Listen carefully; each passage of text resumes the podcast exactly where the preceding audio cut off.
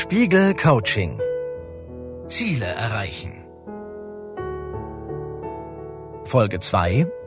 Das packe ich. Gehören Sie zu den Menschen, die viele Ziele haben und sich schnell verzetteln?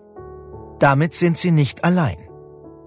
Die meisten Leute haben zahlreiche Pläne und Wünsche, die sie aber nicht priorisieren. Stellen Sie sich vor, Sie würden gleichzeitig einen neuen Job suchen, mehr Sport treiben, Ihre Ernährung gesünder gestalten und mehr Zeit für die Familie einrichten. Es liegt auf der Hand, dass dies nicht funktioniert. Man verausgabt sich und kommt doch auf keinen grünen Zweig. Das ist allerdings kein Zeichen für mangelnde Willenskraft, sondern für einen falschen Einsatz der Energie. Denn Willenskraft ist eine wertvolle Ressource, mit der man klug umgehen sollte. Zudem verfügen nicht alle Menschen über gleich viel Willenskraft. Manche sind schnell begeistert und starten gleich mit Planungen, setzen Meetings an, recherchieren oder kaufen schon das Segelboot, obwohl sie noch nicht mal einen Segelschein haben. Andere aber müssen sich eine Belohnung in Aussicht stellen bevor Sie das Laptop aufklappen oder jemanden anrufen. Das bedeutet, am besten wählt man für eine bestimmte Zeitspanne immer nur ein Ziel aus und richtet dann die volle Willenskraft darauf. In dieser zweiten Folge des Coachings geht es deshalb darum, ein Ziel aus den vielen möglichen auszuwählen und es zu konkretisieren. Zielauswahl und Zielformulierung sind für viele Menschen etwas ungewohnt, sie sind aber wichtig. Das präzise Formulieren trägt erwiesenermaßen zum Erfolg bei. Die Übung heißt Das Ziel greifbar machen. Teil 1 der Übung ist das Brainstorming der Wünsche. Nehmen Sie sich Zettel und Stift und schreiben Sie wahllos alle Ziele auf, die Sie haben und die Ihnen einfallen. Sowohl kleine Vorhaben, ich will in einem Chor singen, als auch größere Ziele, ich wäre gern Führungskraft. Oder Veränderungen des Lebensstils. Ich wäre gern zehn Kilo leichter. Schreiben Sie alles auf. Dann lesen Sie sich die Liste durch und überlegen, welches der Ziele, egal ob ganz klein oder ganz groß, Ihnen im Moment am wichtigsten ist.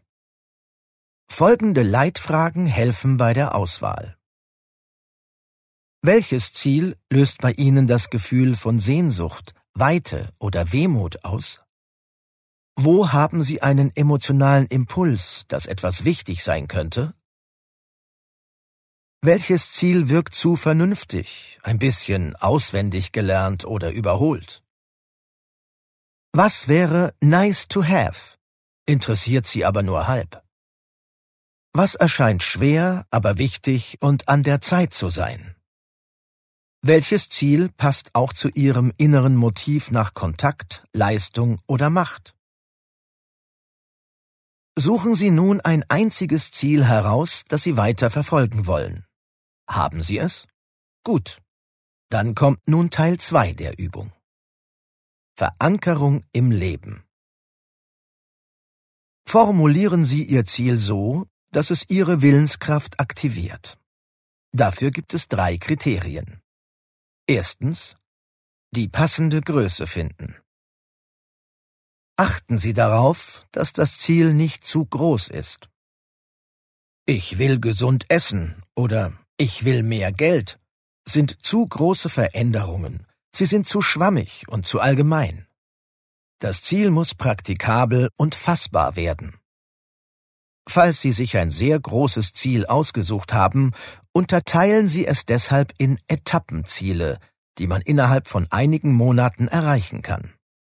Das Ziel Ich will Chefin werden wird dann zum Beispiel heruntergebrochen auf ich will, dass ich in die engere Auswahl für die Beförderungskandidaten komme. Zweitens. Konkret werden. Ein Ziel muss messbar sein. Sie sollten zu einem bestimmten Zeitpunkt feststellen können, ob Sie es erreicht haben oder nicht. Formulieren Sie also nicht Ich will reisen, sondern Ich will nächstes Jahr im August drei Wochen durch Argentinien reisen. Sagen Sie nicht Ich will laufen gehen, sondern Ich gehe freitags und montags vor der Arbeit laufen. Drittens Positive Wendung Formulieren Sie das Ziel unbedingt positiv. Sagen Sie nicht, ich will nicht mehr so viel Süßes essen, sondern ich will jeden Tag einmal Obst und einmal Gemüse essen. Formulieren Sie das konkrete, messbare, fassbare Ziel und schreiben Sie es auf. Legen Sie für die nächsten Wochen fest, wie oft in der Woche, wie oft am Tag Sie Ihr Ziel verfolgen wollen. Haben Sie es? Dann fangen Sie an. Zugegeben. In einem Selbstcoaching ohne einen Profi als Sparringspartner ein konkretes Ziel zu formulieren, fällt manchen Menschen schwer. Falls es Ihnen nicht gelingt, suchen Sie sich für das weitere Coaching ein Probeziel aus, das Sie versuchsweise verfolgen und an dem Sie Ihre Willenskraft trainieren. Ein Vorschlag dazu. Gut ein Viertel der Deutschen will sich laut Umfragen gern mehr bewegen. Überlegen Sie, ob Sie für den Coaching-Testlauf ein Bewegungsziel für sich formulieren können. Es kann klein sein, zum Beispiel jeden Tag einmal eine Runde um den Block laufen oder zweimal in der Woche eine Stunde spazieren gehen. Haben Sie etwas formuliert, das sich machbar anhört? Gut, dann kann es jetzt losgehen.